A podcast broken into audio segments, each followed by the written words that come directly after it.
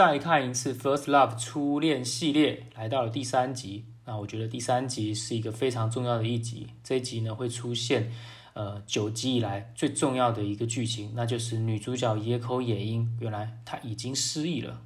因此第三集的主轴就是将来龙去脉给拍出来，带到晴道与野樱争吵的画面，让大家知道野樱她是怎么样失忆的。但导演他并没有把争吵的理由拍得特别清楚，他而是强调了。画面的美感，并且借由许多的蒙太奇，让观众了解他们之间争吵的原因是什么。不过说到这里，可能有人会觉得这不是争吵吧？就单方面情道在生气而已。那我觉得这个可以之后等下再来讨论。很明显的是，第三集导演他有意刻画两个人在高中毕业之后的人生走向，两个人之间是有多么大的不同。那这个不同呢，就是他们信任产生裂痕的原因。虽然呢，只有单方面描写秦道呢自己被贬低，然后发现呢他的女朋友野樱呢外表呢变得不再像以前那样淳朴，这些突如其来的变化让秦道他觉得有点不舒服。那我觉得初恋其实就是一个感情非常的纯真，那所以会遇到这样的情况也是非常。有可能的，因为大家初恋可能都在国中、高中，那这些都是在人生有很多意外的一些情况会出现的时候，尤其是你第一次谈恋爱，你根本就不太会处理感情的时候，也很有可能遇到问题。所以呢，我觉得导演呢使用这个方法，我觉得是还蛮行的，OK 的。那一开始呢，就主要是在讲女主角野樱呢在大学里的生活状况，还有男主角晴道在当兵的情况，这部分呢。呃，画面非常的美，尤其是女主角，她为了想要看星星，而在自己的床上挂满了由线所串起的小灯。那这个线就是圣诞节的时候我们会缠绕在树上的那种灯。就她，她坐在窗边，往上抬头看那个只有三公分的夜空，因为她在东京。那那时的画面真的是非常好看，红绿交织，然后又有黄色的那种呃暖灯呢所搭配，真的是说美到不行啊。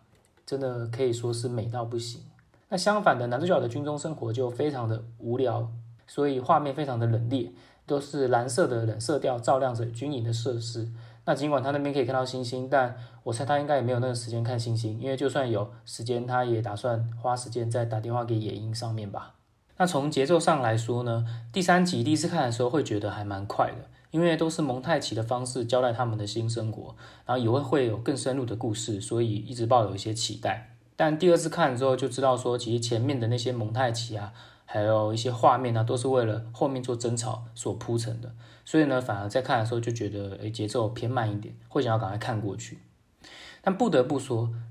制作真的非常精良，所以才看第二次的时候，其实还是很爽。真的是没有想到 Netflix 愿意花这么多的制作费下去。他们拍出了超多学校啊、军中生活的画面，而且这些活动都是不止一个，像是野鹰，他有上课、选美比赛、社团招生、打工的这些画面，还有男主角有行军、测验体能、交互蹲跳、上课这些画面，真的是都是有把它给拍出来的，而且道具啊这些制作呢都是非常的呃精美精良，是真的有在认真去做的，很拟真。那第三集是真的是有让人看出这个 Netflix 的财力，还有日本影视制作的实力。那其实前半段是在讲野樱跟晴道两人之间上了大学之后的生活差异。那回到了现代之后呢，我们也可以看到朱祖鲁那段呢也是有一些生活差异的出现，只是说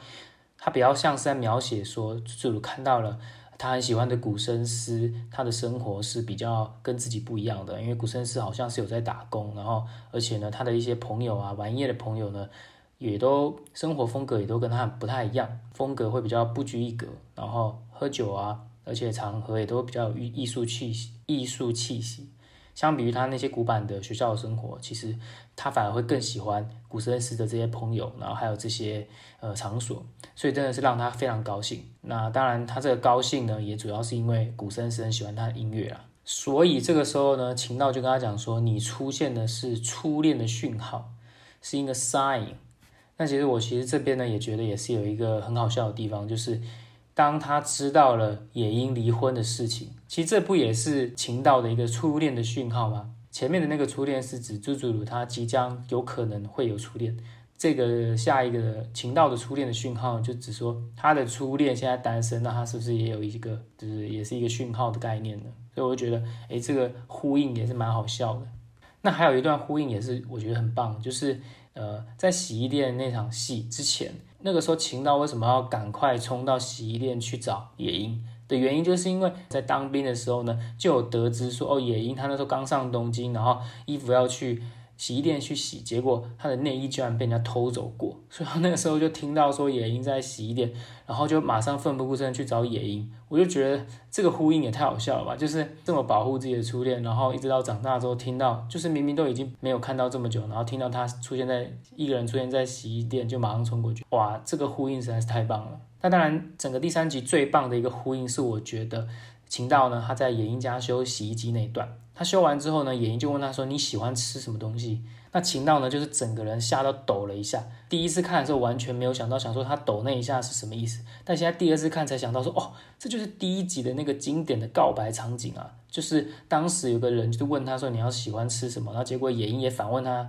反问秦道说：“你喜欢吃什么？”年轻的秦道真的也回他拿坡里就吃什么。那这次长大之后，他也真的回他拿坡里。我就觉得这前后呼应实在是太屌了。就是我觉得。真的就是非常精良的一本剧作的台词，而且呢，从这段呢也可以看到说，其实导演已经有一点给提示了。首先一开始为什么也因为认不太出来那个情道，然后再来就是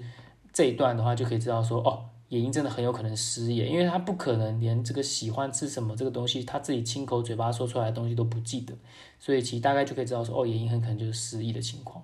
所以其实，在看前三节的时候，就会有一个趣味在，就是到底野樱为什么会没有认出情道？而且呢，导演呢在前三集还不断强调，呃，野樱小时候呢是多么的受人欢迎，然后梦想即将实现，即将要去加拿大留学，结果现在对比现在则是当计程车司机，然后职场上还有性骚扰，所以其实真的会让人想知道他的答案到底是什么。那导演其实一直都有在给一些线索，是我觉得。呃，重新看第二次之后呢，就会发现一些小小的彩蛋。那接下来就是最关键的那场戏了，就是他们开始吵架。那其实我没有很买单这个吵架，就是刚刚讲到的，很像是单方面情到自己在生气。因为我觉得说，就算看到女朋友变得很不一样，呃，他的朋友都很糟糕，其实也有点不至于说要跟女朋友大吵大闹，然后然后还跑走这样。但我觉得打那个长得很像高桥医生的那个人，打那个人是还行啦，因为欠揍的人就是要打嘛，这个我觉得是没什么问题。但真不提倡暴力，只是说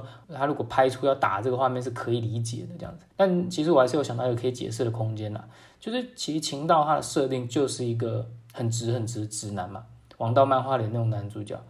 那所以我觉得呢，他既然是一个可以在火车上面一见钟情，然后呢就洗心革命从不良仔考上公立第一高中的人，那他也可能会因为女朋友变化太大就突然发飙啊，就是也是有道理的。所以呢，我觉得他就是一个情道，就是一个非常单纯不复杂的人，所以他其实一开始就是蛮蛮生闷气的，他只是说他表现比较夸张一点，他后来是有打电话挽回野樱，所以我觉得其实也还 OK，只是说他。他要是没打那个电话，是不是野鹰就不会被撞到？还是说，其实野鹰注定就是被撞到？就真的是不知道。但真的是很想知道，到底那个人肇事逃逸之后，应该要把他抓起来才对啊。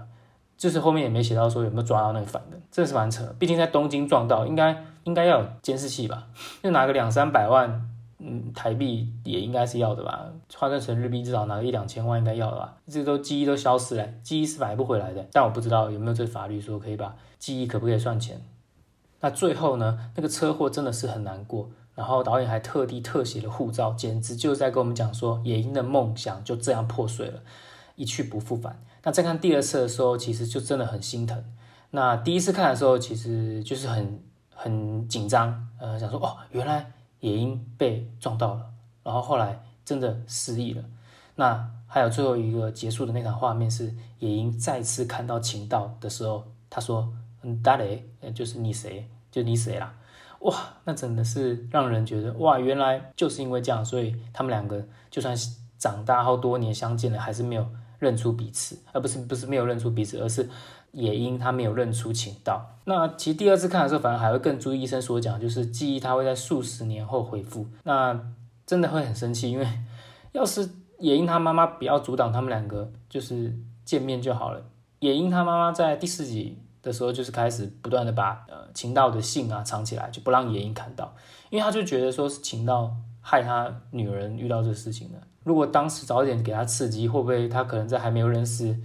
嗯他的心理医生之前就可以想起一点点有关情道的事情，就不会发生后面那些那个妈宝男舍弃他的事情呢？不知道。那第三集就大概是这样。